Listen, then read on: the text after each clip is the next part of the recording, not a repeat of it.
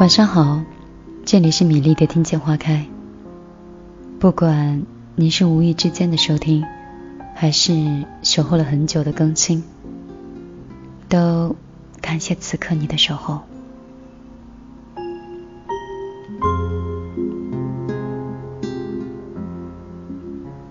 好久不见了，小米粒儿们，你们过得还好吗？还算平静吗？我似乎过得不是那么平坦，因为在昨天，我失去了一位朋友。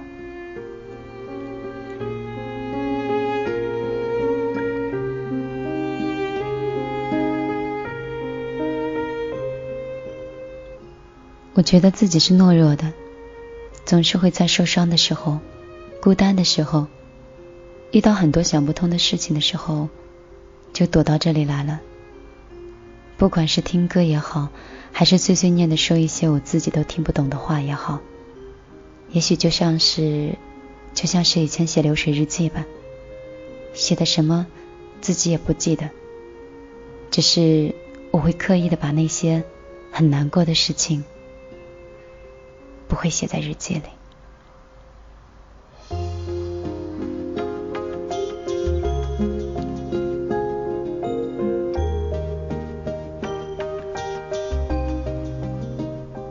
是谁给我讲过的？说人应该把所有不开心的事情都写在沙子上，把那些你需要感激的事情刻在石头上。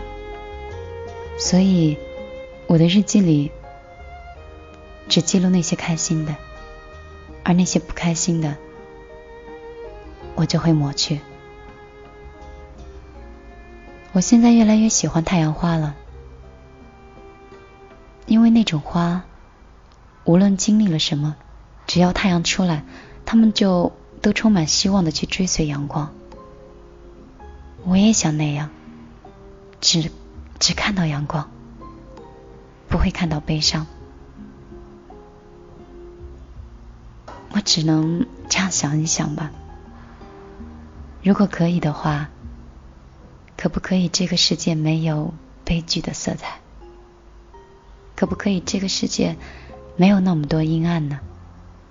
如果即使是有的，可不可以不要让我看到？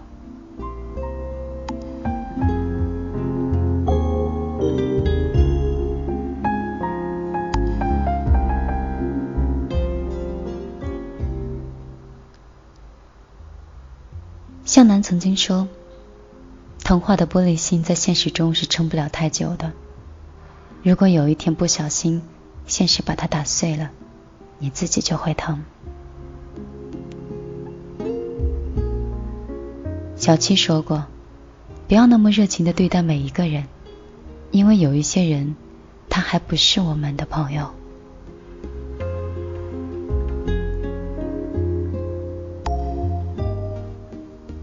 阿妈也曾告诉过我。说做生意的时候，不要相信任何人，包括他在内。这叫害人之心不可有，防人之心不可无。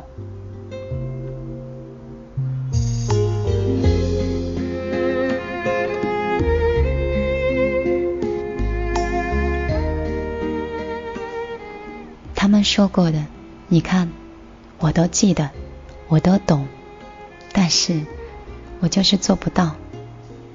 我想相信，我想相信的人。我喜欢相信别人的自己。我不想生活中处处去防范、去提防。如果生活中失去了很多的信任，我想那是一件多么累的事儿啊！生活已经不容易了，你干嘛把自己的神经绷得那么紧，让自己更加疲倦呢？所以说。有时候我的生活是自我的，所以这一次我又哭了。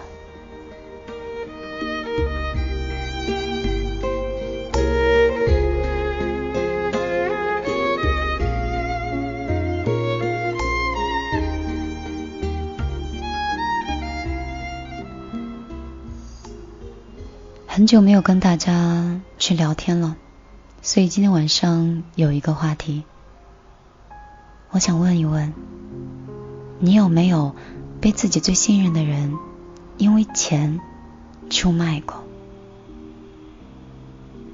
如果这句话刚刚说出口的时候，你就想起了一个人或者某一件事情，欢迎你通过手机的微信搜索公众账号“米粒的后花园”，米是大米的米，粒是茉莉花的粒，找到之后直接发来文字就可以了。我的个人微信是幺幺幺九六二三九五八，相信很多人都已经背下来了。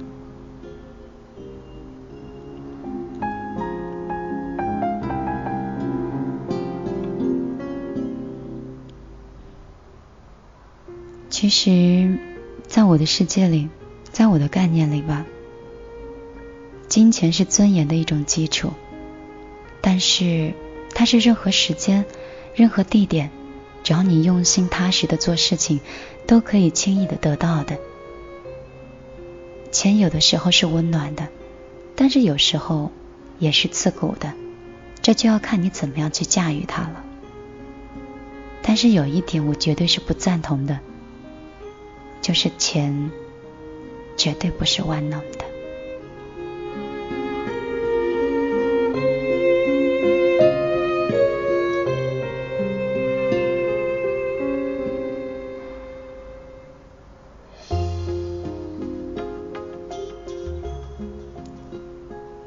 有时候，金钱可以维系一段友情，但是它买不到一个知己。它可以营造一场浪漫的爱情，但是它买不到发自内心的珍惜。它可以给家人一个稳定，但是你永远买不到家人的健康。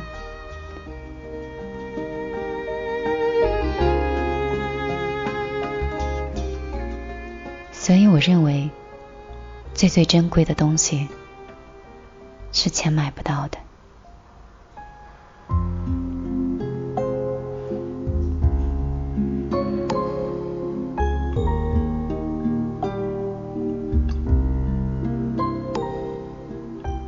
如果有一天，你的一位你很信任的知己，就是为了得到这样一样东西，做了冰冷刺骨的事情，你会怎么样做呢？会得过且过，会难得糊涂的装作毫不知情吗？在今天下午的时候，我一直在反复的想这样一句话。是不是得到一样东西，得到之后你就必须要失去一样东西去替补它？不是说生活是公平的吗？有得有失，生活永远都是那么拥挤的。顾此失彼，是我们每个人身边都会发生的事情。真的是人生难得糊涂，糊涂难得吧。接下来，我们来听这一首歌。希望明天所有的事情都能变成是新的，过去的就能彻底的过去。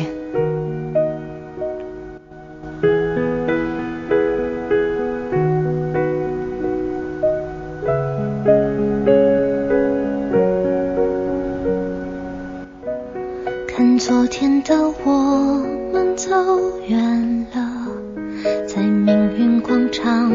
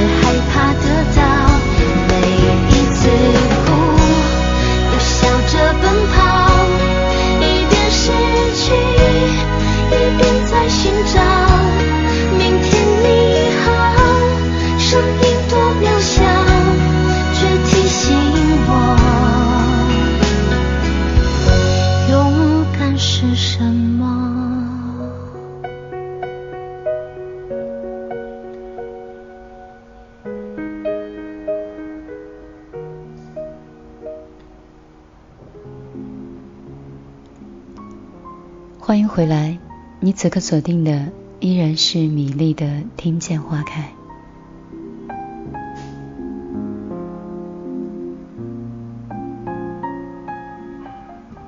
那天和朋友约着去看电影，看了《道士下山》，听说影评是很差的，但是看起来的时候，似乎比想象中的更有深度一些。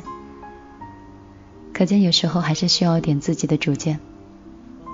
电影给我印象最深的是，就好像我们每个人刚开始的时候，就像一个刚下山的道士，都有着人之初的与生俱来的善良、真诚、博爱。我们会对每个帮助过我们的人心怀感恩、心怀感激，但是后来发现。世界太大了，太复杂了，很多观点就会慢慢的开始潜移默化的改变了。好的人遇到不好的事儿，慢慢就变坏了；坏的人遇到温暖的事儿，感动了，然后又慢慢变好了。那些所谓的不忘初衷，原来是这样的，就是你。一件一件的去经历所有不同的事情，就比如说，你留不住逝去的亲人，得不到想要的爱人，还有被亲密的朋友会出卖，等等的，所有的就是那些无可奈何也好，或者是背叛、欺骗、侮辱、恐吓，一切所有的不美好，当你全部都经历了以后。那么这个时候，你依旧能保持一颗皎洁的心，以你最初的方式继续的对待你身边的每一个人，那么我想，你就真的做到了返璞归真，不忘始终。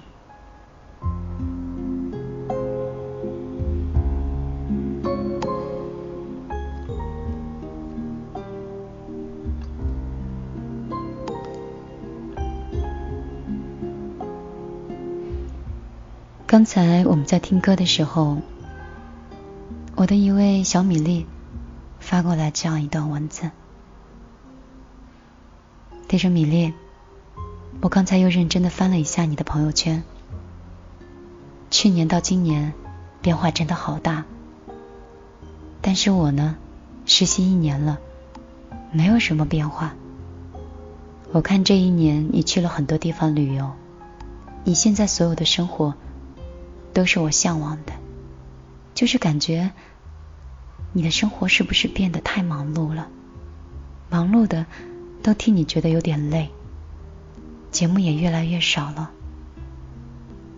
还记得第一次听你节目的时候，那个时候是我刚退学回到深圳读书，新的环境，整个人都很不好。后来就是你所说的无意之间听到你的节目。后来有一段时间，就沉迷在你的节目当中。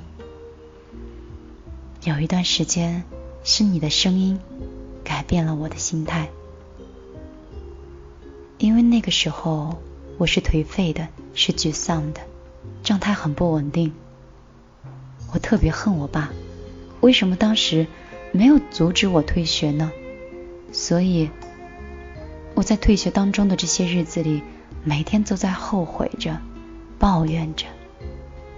是你的声音，让我慢慢的想通了很多事儿。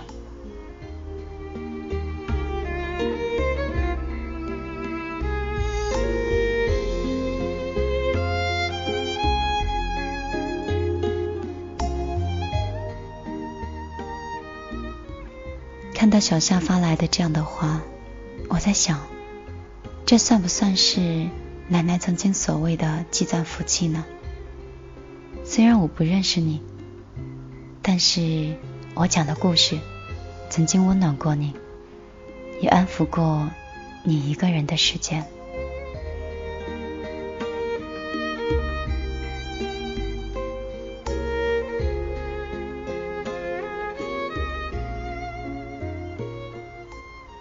我现在最遥远的一个梦想。就是以后什么事情都不用做，只需要在听见花开里听自己喜欢听的歌，讲自己喜欢的故事给喜欢米粒的人听。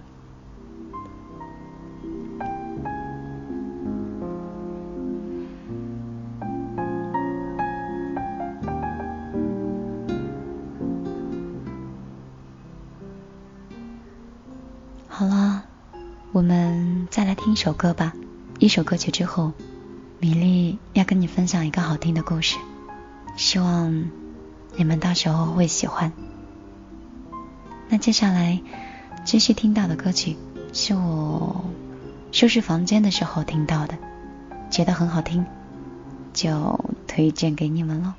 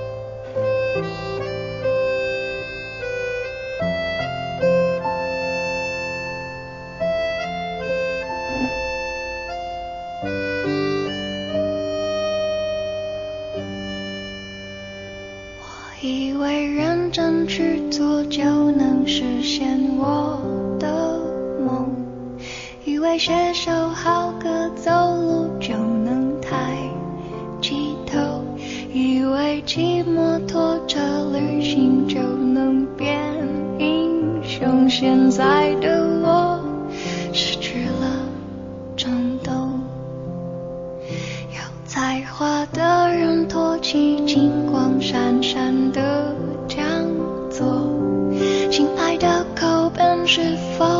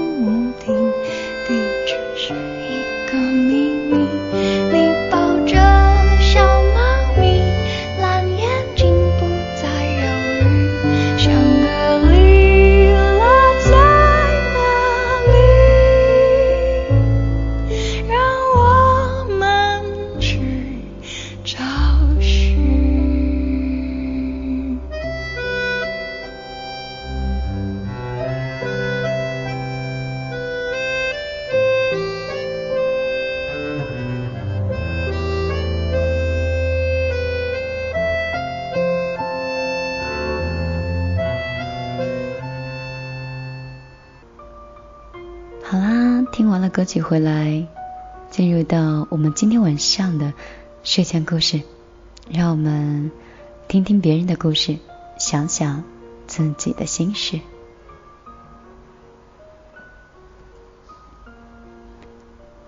这段故事是摘自于《世界癫狂》，我心优雅，送给所有生活优雅的小米料。什么叫优雅呢？其实优雅不等于是华服美钻，也不等于是香车豪宅，它是一种内心的善良和高贵。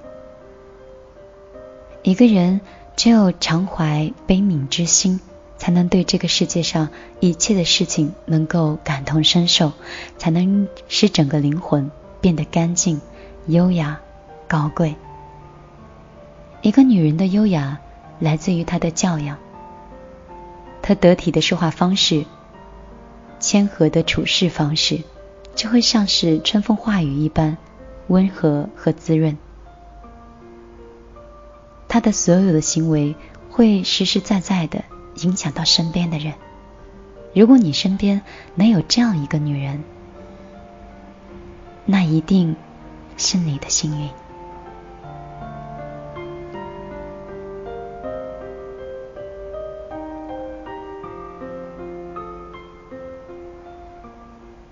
我有一个朋友就是这样，她虽然是上市公司总裁的太太，但是她从来不会拿这个，从来不会拿这个光环去炫耀。她个子不高，身材也没有那么好，但是她对自己的穿着、头发、首饰，甚至和人谈吐的方式，都要做到一丝不苟，让你感觉非常的优雅，非常的高贵。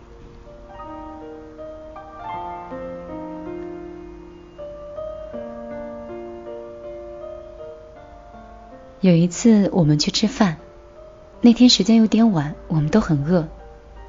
但是他不像其他的客人一样，对服务生是大小声去大吼小叫的，而是把服务生叫过来，很有礼貌的说：“你好，我有点饿了，希望你们能够上菜快一点。”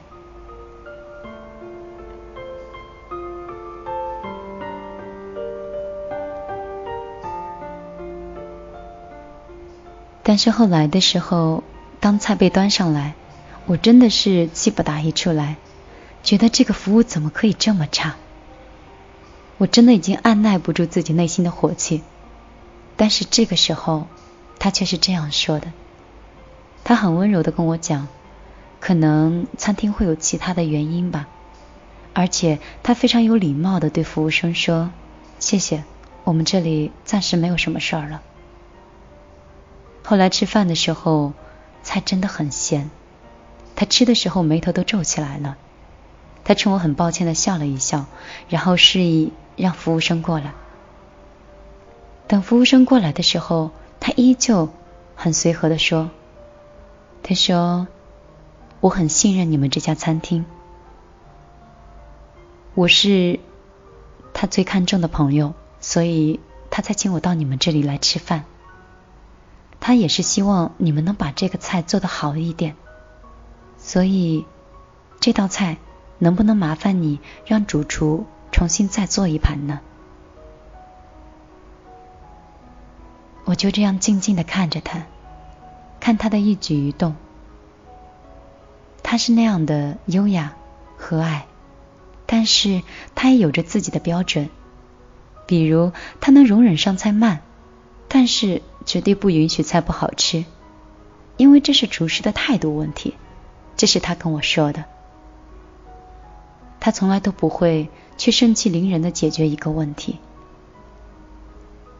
那一天，即使只是接触了几个小时，甚至可能只是短短的几十分钟，但是如果你认识他，你会发现在很短的时间里，他身上有不少的闪光点。那很多东西都是我们自己不具备的，而且是现在的女孩子很少能够做到的一点。最关键的是，最震撼的是，每次他遇到事情的时候，都会说：“我觉得我是女人，我就应该是这个样子的。”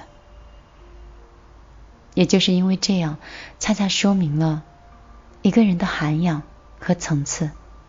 那人和人的差别，是不是就在这些小事情上呢？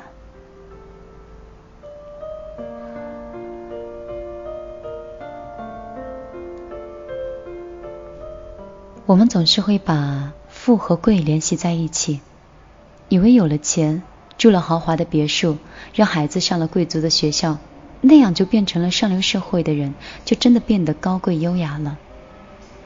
那真的是高贵优雅吗？我觉得那是贵的生活，但不雅。真正的高贵，不是源自于金钱，而是源自于内心的自律。和纯净，就比如说奥黛丽·赫本吧，她被认为是自然和美的化身。不只是她的美貌，更是她为人的低调和友善，对待工作的敬业、勤恳。两度获得奥斯卡最佳导演奖的比利·怀尔德曾经这样说：“说赫本身上呈现出来的是一种已经消失已久的一种品质。”就像是高贵、优雅、礼仪等等。我觉得，如果你认识奥黛丽·赫本，她是属于那种连上帝都愿意去亲吻她脸颊的人。她就是这么一个讨人喜欢的人。这大概就是对优雅最高的诠释吧。优雅不仅是外貌的美丽，更是内心的善良和对别人的奉献。赫本晚年的时候担任联合国儿童基金会的慈善大使，他曾经多次是深入非洲，尽力的去为第第三世界的妇女和儿童争取了权利。因此，他以非美国公民的身份获得了美国公民的最高荣誉——总统自由的勋章。联合国也在总部为他树立起了一座塑像，并命名为“奥黛丽精神”。当听闻他死讯的时候，伊丽莎白·泰勒曾经也伤感地说：“天使是要回到天国了。”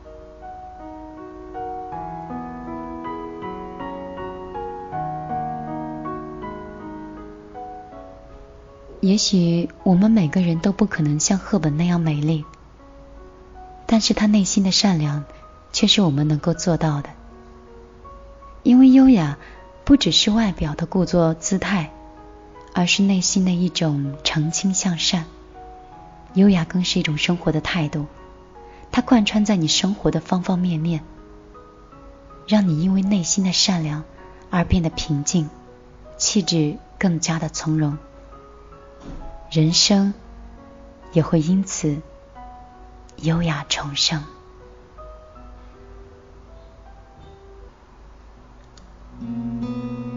Some say love, it is a river that drowns the tender reed. Some say love,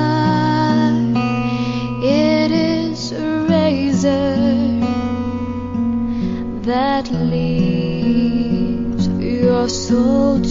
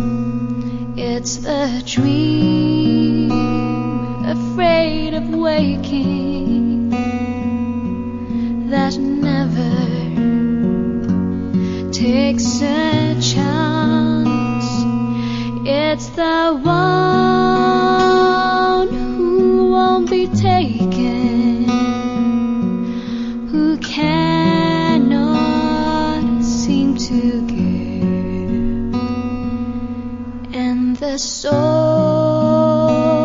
afraid of dying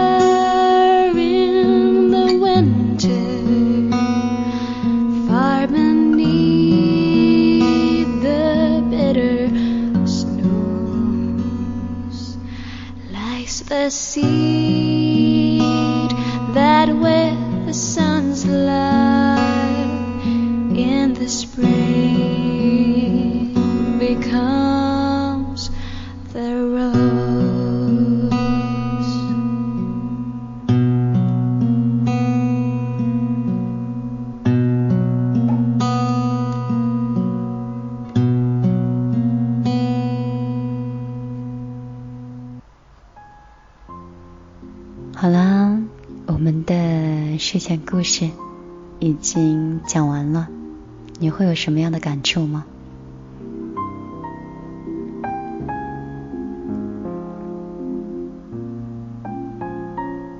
刚才说了一个话题，说你有没有被你的朋友，一个很信任的朋友出卖过？我看到微信平台有很多人都说有过。但是并没有把故事发给我听。如果可以的话，我愿意等你。你可以抽个时间，把你的故事写下来，发送到米粒的故事邮箱。故事邮箱的地址是米粒姑娘 at 幺六三点 com。你发过来，我就可以看得到。也许下一期的节目，故事的主人翁是关于你的。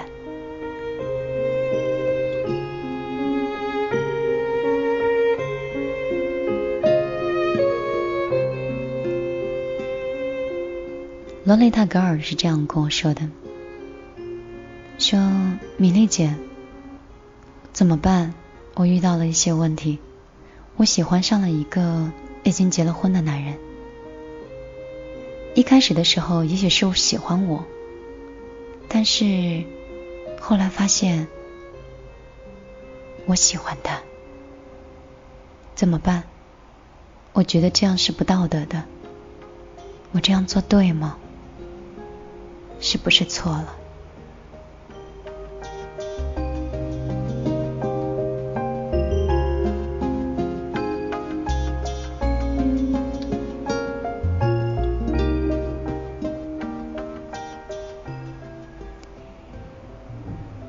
感情的事，别人都说不好是对是错的。我只知道，一个人的幸福是不能建立在另外一个人的痛苦之上的。应该这是道德的底线吧。所有的幸福如果是从别人那里剥夺的，那这种幸福应该也不会太久。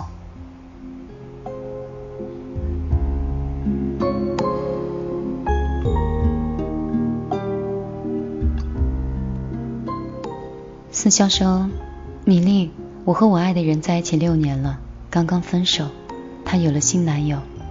他是一个单纯而倔强的人，他伤害我，我不怕，我怕他受伤。我该怎么样挽留他？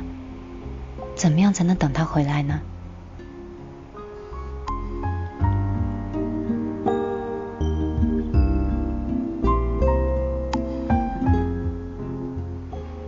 以前年轻的时候看郭敬明的小说，里面有一个主人翁叫顾小北。当时林兰跟他分手之后，顾小北一直在等林兰回来，但是他以为他转身的时候彼此都彼此都能在身后，但是后来发现两个人却越走越远了。如果你真的在等一个人回来，我想不要用等的，应该跟着他走。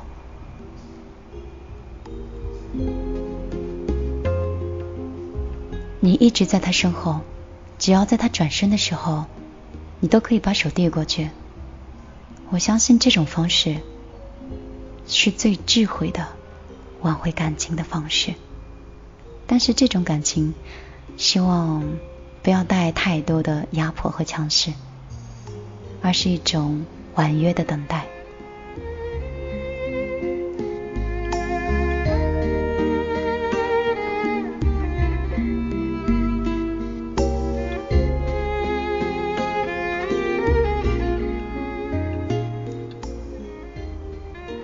复活发了文字说：“我相信每个人的身上多多少少都会带了一点懒惰。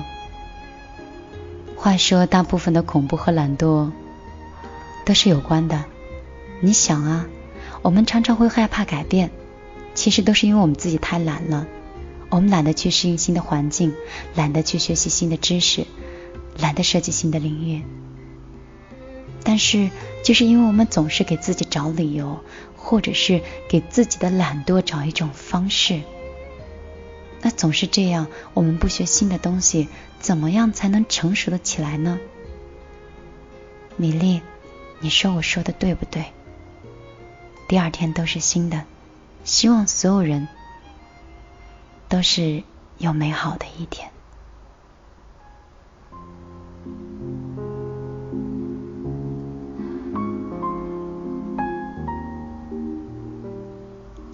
每一个人都跟每一个人是不一样的，每个人都有自己的生活方式。我们顾及不了别人的生活方式是什么样的，我们只能是对自己自律，对自己有要求。我们改变不了别人，难道我们还改变不了自己吗？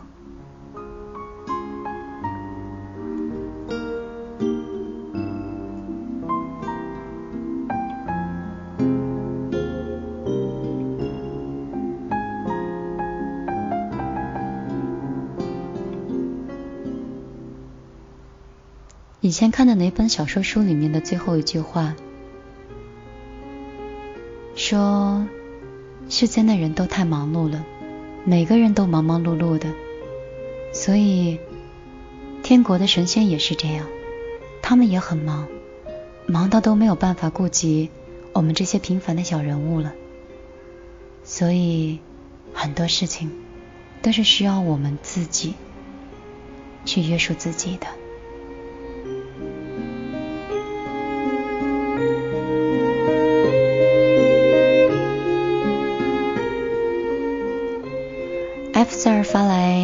微信说：“米粒姐，我想问一下，两个人是不是最奢侈的，就是陪伴？为什么要问这样的问题呢？问题有点奇怪。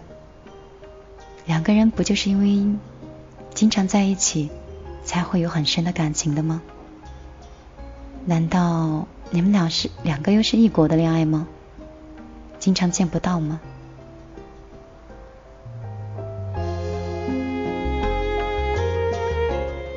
如果又是两地的感情，我能想象到那有多辛苦。不知道你们能不能最后走在一起，但是只能说我祝福你们在一起的时候永远都是幸福的。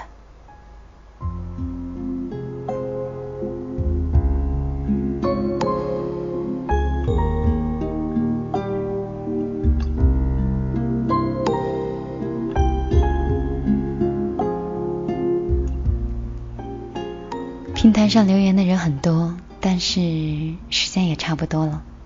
最后一段话，用叶子的话来接受。叶子说：“心若是没有栖息的地方，到哪里都在流浪。生命有三件事是一去不复返的：时间、机会和说出去的话。看懂一件事儿，就长大了；看清一件事儿。”就开窍了，看破一件事儿就理性了，看透一件事儿就成熟了，看穿一件事儿就到头了。那么，看淡一件事儿，事情就放下了。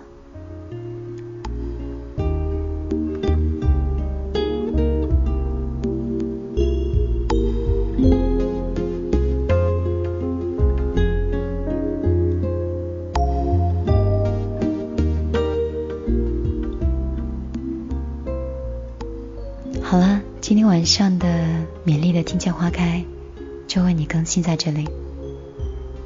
如果你有什么想说的，有什么想讲的，依然欢迎你通过手机的微信搜索公众账号“米粒的后花园”，找到之后发来你的文字。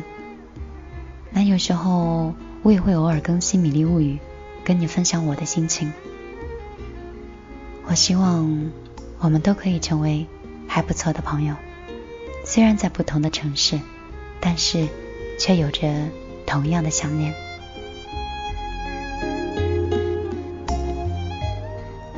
最后送上的一首歌，也是我百听不腻的一首歌，来自于李健的《向往》。这个周末，应该说下周又要出差了。周三的节目没有办法准时出现，希望所有的小米粒能够见谅，拜拜喽。